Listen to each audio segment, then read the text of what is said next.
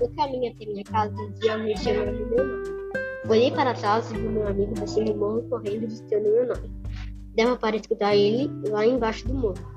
No caminho até minha casa, trilhos de trem parados, atrapalhando o nosso caminho. Tinha carros parados, esperando um tempo, vinha ao lado contrária e trocava de posição na via pé para continuar a viagem, carregados de carvão.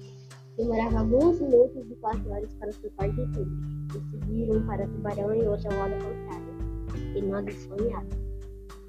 Tínhamos pressa para chegar em casa. Os meninos sempre mais aventureiros e nos convencidos a atravessar os vagões cheios de carvões. Então todos subimos naquelas alturas cheias de engrenagem, as pernas rastejavam. Essas aventuras sempre deixavam marcas pretas no branco do chão. Quando passávamos em vagão em vagão, todo cheio de cartão no uniforme, você ficava todo negro do cartão. Não perdoava. Hoje em dia me lembro dos dias especiais que passavam com os meus alunos.